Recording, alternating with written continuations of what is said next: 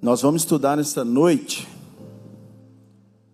os Salmos de número 14, o livro de Salmos, capítulo 14.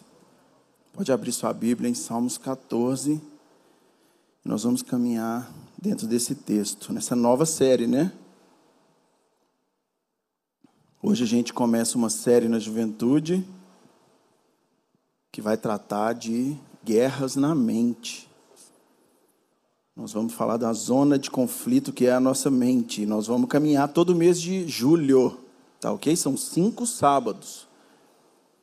Então vai ser um tempo maravilhoso onde Deus vai falar conosco, vai abrir os nossos olhos, vai trazer entendimento para a gente nesse tempo. Em nome de Jesus. E eu fiz essa, eu não fiz a arte porque eu não mexo com Photoshop, mas a ideia de fazer essa arte foi porque eu gosto de videogame. Sempre joguei videogame e quem gosta de Warzone do Call of Duty também vai entender que essa arte eu peguei do Call of Duty. Tem uns meninos da juventude que jogam, eu sempre joguei com eles. Eu dei muito trabalho, né? Porque eu ficava caindo toda hora no gulag. Mas eu dei muito trabalho, Pedro, Lucas. Vocês me carregaram um pouquinho, né, velho? Eu vou voltar, vou voltar a jogar. Fiquei mais de um ano sem jogar. Mas é muito bom, velho, poder jogar videogame. É bom a gente poder se divertir. E quando eu e minha esposa a gente teve a ideia de fazer uma série sobre conflitos, sobre guerras na mente, é lógico que eu me lembrei de videogame. É lógico que eu me lembrei de vários jogos que eu já joguei e a gente começa a se lembrar dos personagens nos jogos. Cada personagem tem um ponto fraco. Cada jogo tem algum tipo de personagem principal e você vai jogando com aquele personagem, ele sempre vai ter algum ponto fraco. Sempre tem algo nele que faz com que ele sofra mais dano. Sempre vai acontecer alguma coisa que torne aquele personagem vulnerável. Mesmo eu sendo um pro player, e eu sei que eu não vou conseguir fazer tudo por aquele personagem. Vai ter que chegar uma hora no jogo que eu vou morrer. E lá, no jogo, eu tenho direito ao gulag. Eu consigo ir para o gulag e consigo matar o camarada no gulag e voltar. É uma batalha, é uma luta. Mas quando se trata de batalha da mente, de lutas que nós vivemos no nosso dia a dia, coisas do mundo real, onde a gente realmente é atacado, onde a gente realmente tem que entrar nessa batalha, nessa luta, a gente já entra perdendo. A gente entra em uma guerra, gente, que parece que se torna eterna. E nessa guerra a gente não tem direito ao gulag. Nesse tipo de luta que a gente trava em nossas mentes, a gente não consegue ver uma, cena, uma frase escrita game over e que a gente só clica no start e entra de novo nesse jogo. Não é tão simples assim. A gente sofre. A gente enfrenta problemas, talvez antes da hora que devesse enfrentar. A gente procura por respostas em nós mesmos e a gente acaba sofrendo as consequências desse tipo de, de luta de forma errada. Então a gente tem que começar a enxergar esses pontos fracos que existem em nós, como personagens de um jogo. A gente tem que começar a enxergar as vulnerabilidades que a gente tem em nossa mente. E certamente é plano de Deus para nós que a gente cresça nesse conteúdo bíblico, nesse andamento da palavra de Deus que a gente cresça no conhecimento da palavra de Deus, para que a gente entenda as nossas fraquezas e para que a gente compreenda a vontade de Deus, para que a gente consiga vencer as batalhas frente a essas fraquezas que nós temos em nossas mentes. Existem diversas formas de você conseguir lutar com problemas da sua mente, mas você pode ter certeza que a melhor forma é através da palavra de Deus. É através da palavra de Deus que nós vamos conseguir andar da maneira que Deus quer que a gente ande. É a forma que Deus espera que a gente caminhe, é dentro da vontade dEle, buscando a vontade dEle na palavra dEle. Então nós vamos crescer no conhecimento nesse mês de julho. Está vindo um médico amigo meu para poder falar sobre ansiedade e depressão. O nosso pastor, o pastor Jorge, vai estar tá aqui também pregando para nós nessa série. pastora Fabiana. Então vai ser um tempo maravilhoso. Não perca esse tempo, gente. São cinco sábados, tá bom? Que nós vamos tratar. Cada sábado vai ter um tema diferente. Hoje nós vamos falar de pontos fracos. E Salmos 14 diz assim: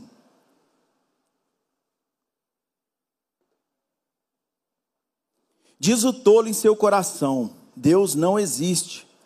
Corromperam-se e cometeram atos detestáveis. Não há ninguém que faça o bem. O Senhor olha dos céus para os filhos dos homens para ver se há alguém que tenha entendimento, alguém que busque a Deus. Todos se desviaram, igualmente se corromperam. Não há ninguém que faça o bem, não há nenhum sequer. Será que nenhum dos malfeitores aprende? Eles devoram o meu povo como, que, como quem come pão e não clamam pelo Senhor. Olhem, estão apavorados, estão tomados de pavor, pois Deus está presente no meio dos justos. Vocês, malfeitores, frustram os planos dos pobres, mas o refúgio deles é o Senhor. Ah, se de Sião viesse a salvação para Israel! Quando o Senhor restaurar o seu povo, Jacó exultará, Israel se regozijará. Glória a Deus por sua palavra. Gente, essa palavra que o salmista usa aqui, no início desse texto, essa palavra tolo, ela me traz medo, ela me deixa assustado quando eu leio na Bíblia o salmista falando que alguém é tolo. Porque tolo no dicionário é um adjetivo que descreve um indivíduo que não tem juízo. Esse adjetivo tolo, ele está expressando uma pessoa que não tem razão de ser. Uma pessoa que tem as ideias bagunçadas, que vive dentro de um conflito. Essa palavra tolo é uma palavra muito forte, muito pesada. E a Bíblia diz que existem tolos. A Bíblia diz que o ser humano, inclusive, nasce como um tolo. Lá em Provérbios capítulo 22, no verso 15, o autor de Provérbios, ele diz que a insensatez, a tolice, a condição de ser tolo, a condição de ser bobo, a condição de viver sem razão de ser, está no coração de uma criança. E é a vara quem consegue trazer essa correção. Então a gente percebe que a palavra de Deus está dizendo que o homem herdou essa natureza pecaminosa, que é uma natureza que faz com que o homem seja tolo. Isso está no coração do homem. E essa natureza pecaminosa, essa condição de ser tolo, ela acaba destruindo a nossa realidade real de quem Deus é. O homem não consegue enxergar de forma real quem Deus é, como Deus age, o que ele espera de nós. E acaba que o homem ele perde a necessidade da ajuda desse Deus. Por causa dessa condição tola que o homem escolhe viver, que o homem nasce com ela e que o homem permanece nela, o homem acaba abrindo mão da presença de Deus e ele acha que não tem necessidade de Deus. E o estrago, gente, que é causado pela falta de conhecimento nessa área, é um estrago na humanidade. É algo que é sem precedentes. É algo que destrói famílias, é algo que destrói gerações e gerações. Quando Deus, o poder de Deus é derramado dentro de uma vida, em uma família, a gente consegue ver a mudança da história dessa família a gente consegue ver a mudança de rumo dessa família, porque o poder de Deus sendo exercido na vida de uma pessoa, ela muda o rumo de uma família, ela muda o rumo de uma geração, ela muda o rumo de um país. Mas a gente às vezes tem dificuldade de entender isso. A gente começa a travar batalhas em nossas mentes contra esse Deus. E a gente tem dificuldade em acreditar nele. Isso não é só de um ou de outro. Isso é a natureza pecaminosa de todo ser humano. Todo ser humano nasce nessa condição de duvidar de Deus, de achar que não existe a necessidade de Deus, de achar que não precisa de Deus e de não querer a presença dEle. Então é uma noite maravilhosa para você se perguntar: será que você realmente acredita em Deus? Será que você sente a necessidade desse Deus na sua vida? Será que você sente falta dele? Será que as batalhas que você tem travado, lá no mais profundo, lá na sua mente, em lugares que a gente não consegue enxergar, Será que essas batalhas você já entra perdendo? Será que a gente entra sozinho nesses tipos de batalhas? Será que a gente não ouve ninguém? Será que a gente tem mania de achar que nós somos senhores do universo? E nessa noite nós vamos caminhar em três pontos. Eu quero que a gente caminhe falando dessa guerra da mente, dos problemas que, que maltratam a mente da gente, que a gente herdou dessa natureza pecaminosa, falando no primeiro lugar do orgulho. Em segundo lugar, nós vamos falar que essa essa guerra, essa, essa, essa tristeza, o ponto fraco nosso, ele age diretamente no coração. Em terceiro lugar, nós vamos falar da falta de graça de Deus, a nossa capacidade de não conseguir enxergar a graça de Deus. Então, em primeiro lugar, a tolice, ela está diretamente ligada ao orgulho. O orgulho que existe no homem, ela mostra que a gente é impedido de aprender com a palavra de Deus. Quando nós vivemos dentro desse orgulho, ele faz com que a nossa tolice ela sobressaia as nossas atitudes. Ela faz com que a gente seja impedido de entender a palavra de Deus. No verso 4 de Salmos que nós acabamos de ler, o salmista diz: Será que nenhum dos malfeitores aprendem? Ele estava se perguntando: será que ninguém consegue aprender com os próprios erros? Será que o homem sempre corre atrás de errar nas coisas e ele continua errando nas mesmas coisas sempre? Será que o homem se alegra em viver como um tolo? A tolice do homem tem impedido ele de ver as evidências, tem tornado o homem cego para a realidade à volta dele. E o homem parece que os, o entendimento dele foi cegado e ele não faz questão de ter esse entendimento aberto, de conseguir enxergar a verdade novamente. O homem parece que busca por viver dentro dessas mentiras, e é lógico que a mente dele vai virar um campo de batalha, onde ele já vai entrar perdendo. Onde no fim de cada dia você se sente como se você tivesse entrado numa guerra e você saiu de lá derrotado todos os dias, e às vezes sempre as mesmas lutas. Às vezes são sempre os mesmos tipos de batalhas, mas você está perdendo todas. Tem um gabinete que eu fiz como pastor, nos, nesse, quatro, nesse tempo de quatro anos como pastor. Eu fiz um gabinete que me chamou muita atenção. Porque nesse gabinete, o camarada que veio conversar comigo, ele tinha traído a esposa. Ele estava vivendo em adultério. E ele escancarou isso, ele não estava nem aí porque ele estava vivendo nessa vida de erro, de promiscuidade. E quando ele chegou para conversar comigo, comigo e minha esposa, ele começou a querer me dar conselhos. Ele, antes da gente entrar no gabinete, ele veio conversando comigo e falando assim: Ah, pastor, você tem que viver assim. A vida boa é vivida dessa maneira. Faz isso. Tenha esse tipo de atitude que você vai viver bem. É muito melhor viver assim, assado. Faz isso, faz aquilo. Ele começou a me aconselhar como viver. Ele não estava conseguindo enxergar os próprios erros, ele não estava conseguindo entender o que, que ele estava fazendo ali naquele momento, num gabinete, num aconselhamento pastoral. Aí eu me lembrei de Provérbios, capítulo 18, no verso 2. Provérbios diz assim: o tolo, ele não tem prazer no entendimento, mas ele tem prazer em expor seus próprios pensamentos. Ele não queria que a vida dele fosse transformada pelo poder da palavra de Deus. Ele não queria ouvir conselhos para que ele pudesse ter a sua vida transformada. Ele achava que ele podia me ajudar naquele momento. Mas aí, depois de muito custo, e entramos na sala, começamos a conversar, com muito custo eu consegui voltar para o assunto da vida dele. Consegui voltar a conversar com ele e falar da vida dele, do que ele estava vivendo, das falhas.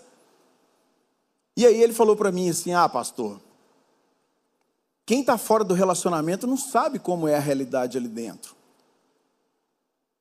Você não vive dentro do meu relacionamento. Então você não pode dar palpite no meu relacionamento, do que eu estou fazendo, de certo ou de errado.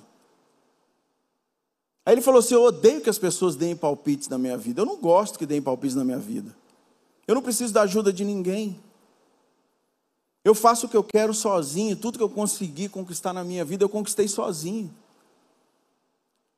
Então eu não estou pedindo ajuda para ninguém. Aí eu me lembrei de Provérbios capítulo 12, verso 15. Diz que o caminho do insensato parece para ele que é justo, mas o sábio, ele ouve os conselhos. Esse homem ele estava buscando fugir de todos os erros dele. Ele estava querendo se mostrar como sábio ali. Ele estava querendo mostrar na minha frente que ele era o cara, que os problemas que ele estava vivendo não eram culpa dele. Mas com o tempo, gente, com essa caminhada como pastor, eu fui vendo que não era só ele que vivia dessa maneira. Diversos gabinetes que eu fiz, pessoas entram ali dentro como se elas estivessem certas. Como se a vida deles não fosse o problema. Eu já fiz gabinete com um jovem que quis defender sexo antes do casamento com a Bíblia na mão. Então a pessoa ela vai tentar de todas as formas dizer que está certa. Ela não quer ouvir conselhos. A pessoa não quer saber de ser confrontada. Porque vive numa capacidade de tolo. Porque caminha exatamente como um tolo. É como se a gente estivesse cuidando de crianças. É como se a gente estivesse lidando com gente infantil. Mas eu estou falando de adultos. Estou falando de gente madura, gente casada, gente que já, que já tem vivência. Muitos até mais velhos que eu. E quando é criança, a gente até entende. Quando é uma criancinha, e quem é pai e mãe sabe disso, já deve ter passado por esse tipo de situação. Ah, mas eu não sou pai e mãe, beleza, então você vai lembrar de alguma situação da sua vida. Porque quando é criança, a gente compreende. A criança, quando quer fazer alguma coisa, e a gente fala com ela assim: não, você não pode fazer isso, isso aqui está errado. O que, que ele fala? Não, deixa que eu faça sozinho. Deixa que eu vou resolver isso, pai. Não põe a mão, não. Aí você fala assim: Poxa, vou ter que deixar esse menino aprender. Vou ter que deixar você aprender sozinho aqui nessa situação, para você poder entender. Mas às vezes você fala assim: Não, eu vou te ensinar. Vem aqui que eu vou te ensinar como que faz. O que, que a criança faz? Começa a chorar. Começa a resmungar sai batendo o pé. Ah, eu não queria que você colocasse a mão. Não faz isso. Aí a gente entrega para o menino e fala: então vai fazer. Aí na hora que você está lá na sala, você só ouve aquele barulho assim. Isso é um barulho de coisa quebrando. Ficou melhor? Nossa, está horrível. Eu sou um bom sonoplasta. Ah, vou jogar o copo no chão. Quebra o tablet, né? Aí já vem a criança fazendo o que ela consegue fazer naquela condição tola, insensata dela de melhor. Vem chorando, vem resmungando, vem querendo tirar o peso da culpa das costas dela. Não foi culpa minha, não. O negócio quebrou sozinho. E faz uma carinha, né, gente? Lá em casa é assim. Quando estraga um fio de um fone, alguma coisa, o que, que aconteceu aqui? Não sei. Não foi eu, não. A pessoa está ali sozinha com o fio na mão. Não foi eu, não, pai. Pelo amor de Deus. Aí começa a chorar. Fala, vou descontar da sua mesada. Você vai, você vai ganhar isso daí só no seu aniversário de novo. Aí chora, resmunga, fica de carinha fechada. A tolice está ligada ao coração da criança. Mas às vezes, gente, a criança está só imitando um adulto, né? Às vezes a criança está só olhando para nós e imitando o que a gente faz. Às vezes a criança é uma chorona porque nós somos chorão. Ah, mas nada dá certo na minha vida. Resmungador, anda pisando forte, enchendo o saco de todo mundo. Talvez um mal educado sem educação, cara fechada com todo mundo. Talvez um linguarudo, uma linguaruda. E a criança está lá aprendendo. Talvez um mal pagador. Talvez não paga as dívidas, não arca com as suas responsabilidades. Mas a criança está lá aprendendo. E ela está prontinha, gente, para ser um mentiroso. Está prontinha para poder assumir o mesmo papel que está aprendendo de nós. E talvez vocês, como filhos, vocês estejam aprendendo isso com seus pais. Talvez vocês estejam observando e aprendendo com a pessoa que cuida de vocês. Talvez com a pessoa que cuidou. Talvez você esteja agindo como um mal educado. Talvez você esteja agindo de forma soberba, de forma orgulhosa, mal criado. Às vezes você escolheu viver dessa maneira. Às vezes você não aprendeu isso com seus pais. Mas às vezes você escolheu entrar nesse tipo de batalha. Orgulhoso. Só acredita naquilo que faz parte do seu próprio julgamento. E aí você não aceita conselho de ninguém nem mesmo de Deus. E aí você não vai buscar dentro da palavra de Deus a vontade dele, porque seu orgulho não deixa. O seu orgulho, ele é muito maior do que Deus na sua vida. O seu orgulho, ele faz com que você se sinta numa capacidade muito maior de poder julgar as coisas e de poder resolver questões da sua mente. Você acha que as respostas que tem que ter na sua mente, as respostas que devem ser dadas em sua mente, você acha que vai vir do seu orgulho. Você acha que vai vir das suas atitudes. E aí você se esquece da soberania de Deus. É lógico que esse ponto fraco seu fica evidente. Mesmo você tentando se mostrar como um sábio, você está se mostrando como um tolo. Porque você está abrindo mão da presença de Deus. Você está abrindo mão da vontade de Deus. E essa condição orgulhosa, ela acaba tomando conta da sua mente. Você não vai se chegar aqui a Cristo dessa maneira. Você não vai se achegar a Deus dessa, dessa maneira. Não se trata de vivermos as nossas vontades. Nessa batalha da mente, a gente tem que entender que nós somos orgulhosos, gente primeiro lugar, você tem que começar a compreender nessa noite, pelo poder de Deus, que nós somos orgulhosos e que a gente foge das responsabilidades que Deus deu para nós. Saia daqui nessa noite entendendo que o seu coração orgulhoso te leva a fugir da vontade de Deus. Você vai fazer de tudo para fugir da vontade de Deus. E aí você não recorre a Ele para ter respostas reais, para ter respostas da maneira que Ele quer que você viva. É porque o seu coração é orgulhoso. É porque você acha que sabe de tudo. E quem vos fala aqui é alguém que já achou que sabia de tudo. E eu vivo falando, gente, eu não me canso de falar isso. Quem dera eu pudesse voltar atrás na minha vida e fazer tudo diferente. Eu estava falando isso agora, antes do culto, com a Nina, com o Nando, com o Gustavo, com a galera ali, eu estava falando, cara, quem dera eu pudesse voltar atrás e mudar a história da minha vida. Mas eu não posso. Por causa de escolhas que eu fiz errado lá no passado. Mas quem dera eu pudesse olhar para trás e falar assim: eu nunca me afastei dos caminhos do Senhor. O meu conselho era dentro da palavra de Deus. Eu abri a palavra de Deus e estudei na minha juventude inteira a palavra de Deus. E eu nunca precisei de sair da presença dele. Quem dera, gente, eu pudesse fazer isso. Mas vocês têm a capacidade, vocês têm a oportunidade hoje de começar a viver dessa maneira. Enquanto jovens, entrega sua mocidade, entrega sua juventude para Deus.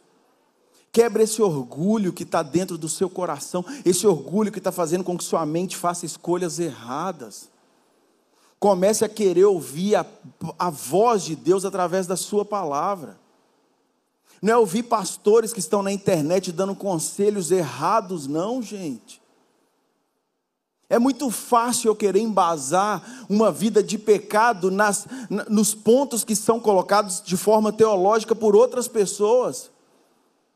É muito fácil eu querer viver uma vida de pecado, uma vida podre, e falar que tem pastor falando disso na internet. Mas será que você teve coragem de abrir a Bíblia e procurar a vontade de Deus para a sua vida, para Ele falar com vocês?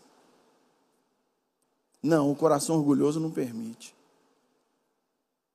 Porque eu quero ouvir aquilo que vai me satisfazer. Não é verdade? Olha o que, que o apóstolo Paulo ele diz lá em Romanos, gente. Romanos capítulo 1, no verso 19. O apóstolo Paulo fala algo, gente, que a gente tem que a gente tem que começar a compreender, pelo amor de Deus. A gente segue o entendimento da vontade de Deus, a gente segue o nosso entendimento de enxergar a Deus. Olha o que ele diz: pois o que de Deus se pode conhecer, se pode conhecer é manifesto entre eles porque Deus lhes manifestou. Deus tem se manifestado para vocês.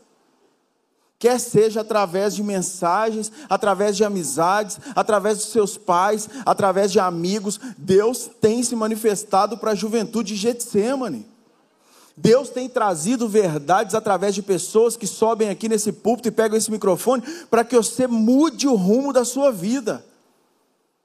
Olha o verso 20: Pois desde a criação do mundo, os atributos invisíveis de Deus, seu eterno poder e sua natureza divina têm sido vistos claramente, sendo compreendidos por meio das coisas criadas, de forma que tais homens serão indesculpáveis.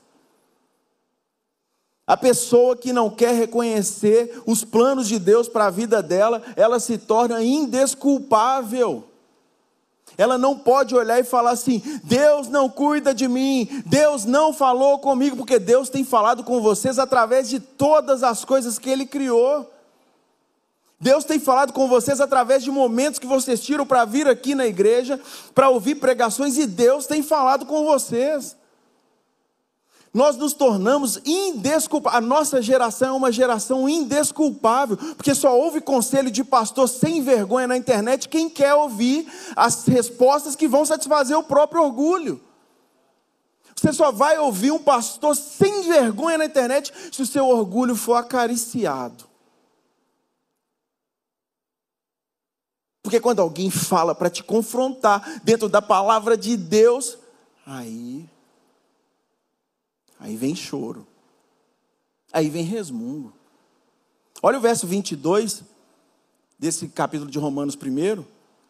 Dizendo-se sábios, tornaram-se loucos, tornaram-se tolos. Acham que está que tá agindo de maneira sábia, mas está vivendo como um verdadeiro idiota. As respostas que vão te satisfazer vão ser respostas que vão te tornar em um idiota, em uma idiota. Olha o verso 25: trocaram a verdade de Deus pela mentira, como a palavra de Deus é maravilhosa. Trocaram a verdade, um tolo ele troca a verdade de Deus por uma mentira, por algo que satisfaça ele, e adoraram e serviram a, a coisas e seres criados em lugar do Criador que é bendito para sempre. Amém. As pessoas estão preferindo de forma orgulhosa adorar a sua própria vontade. E porque não querem ouvir aquilo que Deus está mandando, eles acabam rejeitando a Deus. Então entenda a condição orgulhosa do seu coração nessa noite. Comece a olhar para dentro de você nessa noite e fale assim: cara, eu tenho que mudar a minha vida.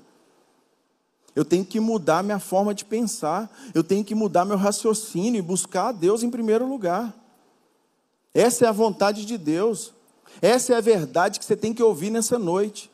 Tire essa condição orgulhosa do seu coração e comece a enxergar a vontade de Deus. O segundo ponto que nós vamos caminhar é que a tolice é algo que vem do seu coração. Salmos 14, no verso 1, o salmista falou: Diz o tolo em seu coração. É do coração. E as pessoas elas acham que a incapacidade de acreditar em Deus de falar no coração que Deus não existe, essa incapacidade, ela vem de algo intelectual ou algo emocional. Ah, minha, capacidade, a minha incapacidade de acreditar em Deus é porque a ciência não comprova. Eu preciso de materialidade para poder ver a existência de Deus. Se a ciência não me mostra isso, eu não acredito em Deus. Tem pessoas que vão dizer também que é emocional, né? Tem gente que fala assim: ah, eu sofro muito e eu vejo o sofrimento no mundo, eu não consigo acreditar num Deus que é injusto. Mas eu quero te falar uma parada nessa noite. O seu coração, ele tem criado uma falsa verdade para aquilo que vocês acreditam. O seu coração tem te levado a acreditar em algo mentiroso porque não tem como você duvidar da existência, não tem como você duvidar do poder, não tem como você deixar de se aproximar de Deus sem antes acreditar em outra coisa.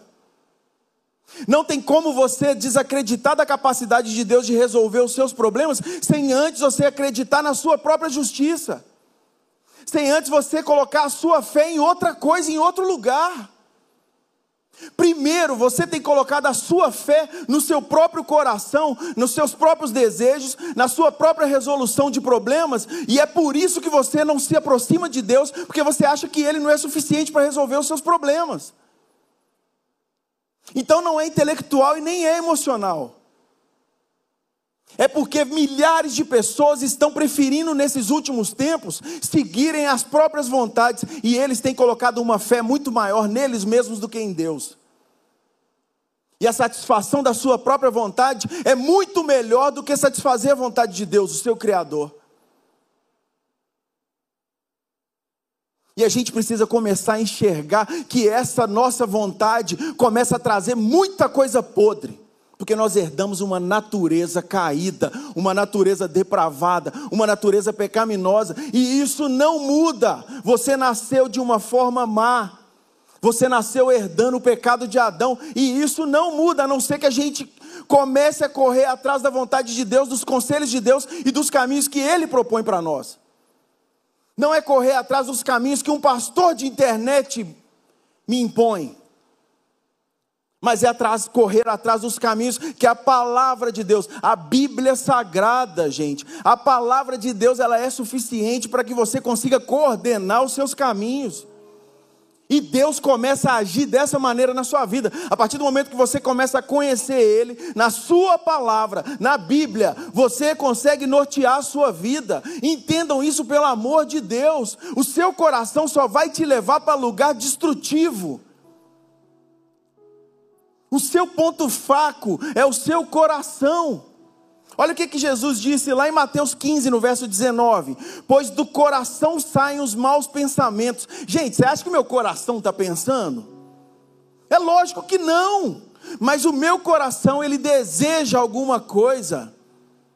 O meu core, ele quer alguma coisa que veio herdado dessa natureza pecaminosa e ele joga essa vontade para minha mente. Quando isso toma conta da minha mente, aí eu esqueço tudo que eu devia fazer e vou seguir aquilo que eu quero, não a vontade de Deus.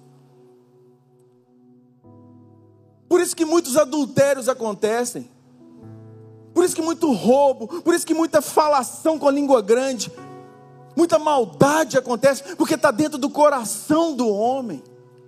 E por causa do orgulho, o homem não se volta para a vontade de Deus. Ele deixa com que o orgulho dele sobressaia a vontade de Deus dentro do coração. E isso toma conta da mente dele. Quando vem para a mente, ele acaba expondo isso para o mundo. Os homicídios, os adultérios, as imoralidades sexuais, os roubos, os falsos testemunhos, as calúnias, tudo vem do coração do homem. E nós nascemos dessa maneira, prontinhos, gente, para escolher essas vontades. Por isso que nessa noite nós vamos orar e clamar a Deus para Ele arrancar esse orgulho do nosso coração. É só Ele que tem poder para tirar isso da nossa vida, gente. É só através de Deus. É só através de Jesus Cristo que a gente consegue arrancar essa tristeza do coração e não deixar com que isso tome conta da nossa mente. Não duvidem de Deus. Não duvidem do poder de Deus. Deus não perdeu o controle sobre todas as coisas. Ele continua sendo Deus e Ele não depende de nós para Ele estar entronizado. Ele está sentado num alto e sublime trono e os anjos o adoram. Nós vamos adorar. Aqueles que não o reconhecem agora vão ter que se prostrar e reconhecer que Ele é Senhor dos Senhores. Que seja agora que venhamos a reconhecer que Ele é Senhor agora, na juventude, numa, numa capacidade de força que vocês têm de uma maneira que eu já não tenho, mas que eu luto para ter, mas continuem seguindo nessa força para servir a Deus com a sua juventude. Coloque no seu coração a fé nesse Deus. Entendam que a vontade dele é que vocês o conheçam e caminhem dentro da sua palavra. Deus, essa noite eu vou tirar a minha própria fé do meu coração e vou colocar a fé no Senhor dentro do meu coração. Eu quero que o Senhor dirija a minha vida. Muda a minha capacidade de entender a sua palavra, Deus. São orações que você faz como se fossem versos de amor. Deus, eu te reconheço como único, suficiente Salvador e quero que o Senhor entre na minha vida. Você começa a se declarar para Ele em amor, o seu coração começa a se encher da presença dEle. E é através da presença dele que você vai conseguindo nortear a sua vida dentro da vontade dele. Provérbios 9, verso 10, diz que o temor do Senhor é o princípio da sabedoria. E o conhecimento do santo é o entendimento. Você quer ser sábio? Comece temendo a Deus. Comece entendendo quem Ele é. Comece exaltando a Deus, dando lugar no seu coração para Ele. E o princípio e o conhecimento do santo é o entendimento. A partir do momento que você dá lugar para Ele, o seu entendimento, gente, expande. Eu não estou falando de inteligência, de, de QI. Eu estou falando de entendimento. Você começa a compreender os lugares que você está pisando. Você começa a compreender os limites da sua vida. Você começa a enxergar perigos onde você não deve ultrapassar. Você começa a ver situações que você não deve infringir, você não deve caminhar além daquele momento. Isso começa a guardar o seu coração e não deixa chegar à sua mente coisas destrutivas entenda o seu ponto fraco nessa noite. Isso nos leva para o terceiro ponto. É a graça de Deus que espanta a nossa tolice. A graça especial de Deus, Criador de todo o universo, é essa graça que faz com que a nossa tolice caia por terra, gente. Olha o final desse texto que nós lemos de Salmos. Salmos capítulo 14, no verso 7. Foi o último, o último versículo que a gente leu no início.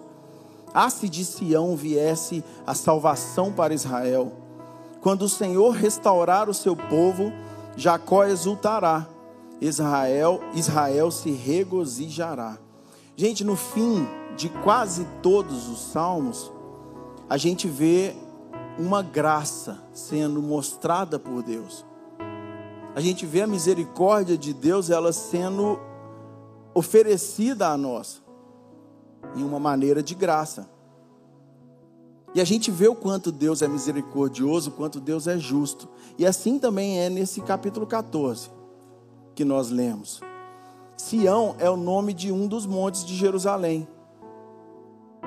Quando o autor diz que de Sião virá a misericórdia, virá a salvação, ele está falando do templo, do lugar onde o templo foi construído, que é esse Monte Sião. E o que está sendo dito aqui é que a salvação virá através do templo, através desse lugar que foi construído no monte. Templo, gente, é o lugar onde Deus habita. O salmista está falando que templo é onde a presença de Deus está, onde o Senhor ele derrama a sua presença é no templo. E para se aproximar de Deus, no templo onde Deus está, você deveria levar um sacrifício, uma oferta. E esse animal, ele deveria ter o seu sangue espergido em todos os lugares. Deveria ter ser derramado sobre aquele, aquele altar o sangue do animal. E aí Deus, ele te aceitaria. Você seria aceito nesse templo através de um sacrifício. E aí, às vezes, você pode estar falando assim, mas o que, que isso tem a ver com tolice, pastor? Tem tudo a ver, gente, porque a tolice é a parte do seu coração que se sente ameaçada por Deus. A sua tolice, ela começa a querer afastar de Deus, porque ela vai fazer com que você enxergue que as suas vontades não vão ser mais cumpridas. Ai, mas isso é muito agressivo, pastor. Isso é muito ruim, né, pastor? Não ter minhas vontades feitas. Gente, isso é o maior exemplo da nossa natureza pecaminosa. Quando nós não quebramos o orgulho do nosso coração, através de Deus e da Sua graça, da Sua vontade, a gente coloca ela como uma força maior em nossas vidas. E eu vivo falando isso também. Vocês acham que eu satisfaço as minhas vontades? Vocês acham que eu subo aqui nesse púlpito para poder pegar o microfone e pregar. Vocês acham que essa semana eu fiz as minhas vontades? Vocês acham que eu satisfiz o meu desejo, a minha condição orgulhosa durante a semana? Ou vocês acham que eu rotineiramente não tenho que ficar matando a minha carne e as minhas vontades? Isso é intrínseco. Isso é a maior mostra da nossa condição pecaminosa.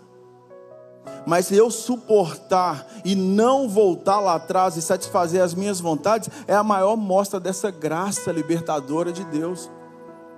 Essa graça que me mantém firme, essa graça de misericórdia dele, onde ele caminha comigo daqui para frente, é a partir de uma escolha sua. Você escolhe mudar de vida, você se aproxima desse Deus e ele derrama essa graça sobre sua vida. A graça especial, gente, que vem com perdão, com libertação, com santificação e com salvação.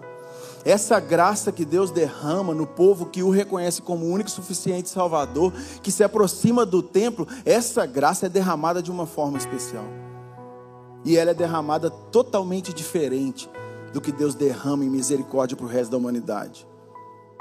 Deus derrama a graça dele para a humanidade toda mas o resto da graça dele é uma graça comum. Onde os, os seres humanos experimentam do, do amor de Deus, do poder de Deus, onde eles podem respirar, podem comer uma comida boa. Isso é uma graça comum e atinge tanto cristãos e não cristãos. Mas a graça especial, essa que traz perdão, essa que traz libertação, santificação e salvação, essa graça, gente, é uma graça derramada só para aqueles que reconhecem a sua natureza pecaminosa, só para aqueles que reconhecem que devem chegar no templo e se oferecerem como sacrifício a Deus e falar: Deus, eu reconheço a minha condição pecaminosa, reconheço o quanto eu tenho sido tolo, Deus. Reconheço o quanto eu sou incapaz, eu reconheço como meu coração ele é fechado para a sua vontade. Mas faz a sua vontade na minha vida, Deus. Que essa noite, Pai, eu compreenda que todas as batalhas que eu tentei travar sozinho, eu entrei perdendo. Comece a confessar para Deus. Todas as batalhas, Deus, que eu entrei, pode ser a primeira vez, a segunda, a terceira, a quarta, a quinta, na mesma batalha eu entrei e perdi. Mas é só se o Senhor estiver comigo, Pai. Só se o Senhor estiver comigo que eu vou conseguir vencer qualquer tipo de batalha na minha mente. E Deus, Ele falou assim: Eu tenho um meio maravilhoso para vocês conseguirem fazer isso. Eu tenho uma forma perfeita de vocês conseguirem exercer a minha vontade e permanecerem no meu templo. Ele enviou Jesus. E aí quando Jesus ele chega para poder nos resgatar, tem um episódio lá em João capítulo 2, no verso 12 em diante, que Jesus se aproxima do templo, da casa do pai dele. E quando ele se aproxima do templo, ele vê que as pessoas que estavam ali naquele lugar, elas estavam ali só para satisfazer as próprias vontades deles. E Jesus sonda o que estava rolando ali no templo e ele fala assim: O que, que vocês estão achando que vocês estão fazendo aqui na casa do meu pai? O que, que vocês estão pensando que vocês são para poder fazer isso aqui, essa bagunça? Não, vocês não vêm aqui na casa do meu pai para satisfazer as suas vontades, não. Vocês se aproximam, se aproximam do templo para poder fazer a vontade do meu Pai. Aí Jesus picou o pé em tudo, expulsou aquele tanto de gente do templo. E aí eles falaram com Jesus assim no verso 18. Eles perguntaram para Jesus, João 2,18: Qual sinal miraculoso o Senhor pode nos mostrar como algum tipo de prova da sua autoridade para fazer isso que você está fazendo? Aí Jesus no verso 19 fala assim: destruam esse templo e eu vou reconstruir ele em três dias. É lógico que causou um alvoroço. Porque eles falaram, que demorou anos para ser construído. Como que você vai reconstruir isso em três dias? Mas Jesus estava falando dele mesmo. Jesus era a resposta de Deus para nós. Jesus ele estava se mostrando como o templo definitivo. E, gente, tem uma forma da gente quebrar essa condição orgulhosa que está no nosso coração. É aceitando Jesus como Senhor e Salvador. É realmente tomando uma decisão de vida. É tomando essa decisão que vai transformar sua mente para o resto da vida. Que vai fazer com que as, os caminhos que vocês forem caminhar sejam muito melhores do que os caminhos que vocês achavam que eram bons é através do templo. E o templo tem nome, gente, porque a salvação tem nome: Jesus Cristo. Jesus Cristo é a salvação. E Jesus ele fala, não tem outro caminho, gente. Não existe outra forma de vocês se aproximarem de Deus Pai. Jesus ele fala: "Eu consigo destruir toda a sua tolice e eu consigo fazer com que o seu coração de pedra ele seja trocado por um coração de carne e seja restaurado para que você possa se encontrar rotineiramente, diariamente, minuto a minuto na presença do meu Pai. É na presença de Deus que nós vamos conseguir vencer as batalhas que nós travamos em nossas mentes, gente. Você pode criar todos os tipos de estratégias, todos os tipos de estratégias. Se não for na presença de Deus, você vai entrar e vai perder todas as batalhas. Entendam isso nessa noite, juventude. Pelo amor do nosso Senhor Jesus Cristo, é através do poder de Deus operando no seu coração, na sua mente, que você vai conseguir vencer as batalhas. E aí você vai para a palavra de Deus, a Bíblia. Não é para a internet. Não é só se alimentando da vontade de Deus e da palavra dele aqui num sábado à noite. Não é de vez em quando, gente. É uma vida de rotina, é uma vida de crescimento contínuo dentro da vontade dele. E aí vocês se aproximam dele. E é a palavra de Deus que vai nortear a sua vida em todos os aspectos na sociedade. Quer seja em sexualidade, quer seja em amizade, quer seja no seu trabalho, quer seja em finanças, quer seja em tudo que você vai fazer na sua vida, a palavra de Deus é suficiente para nortear a sua vida. Você passa a ser um conselheiro de outras pessoas. Deus começa a te levantar no meio da sua família como um jovem forte, com uma mente saudável, firmada no Senhor, para poder aconselhar outras pessoas. Vivam dessa maneira, gente. Escolha a partir de hoje viver dentro dessa verdade, dentro da verdade da vontade de Deus. Vamos clamar a Deus nessa noite para que o nosso coração seja transformado e para que o nosso orgulho seja invertido dentro da vontade dEle. Reverte o meu orgulho, Deus. Tira o meu orgulho, Senhor. Tira, Deus, a minha capacidade de achar que eu sou senhor de mim mesmo. Tira, Deus, a minha vontade de achar que eu sou suficiente para mim mesmo.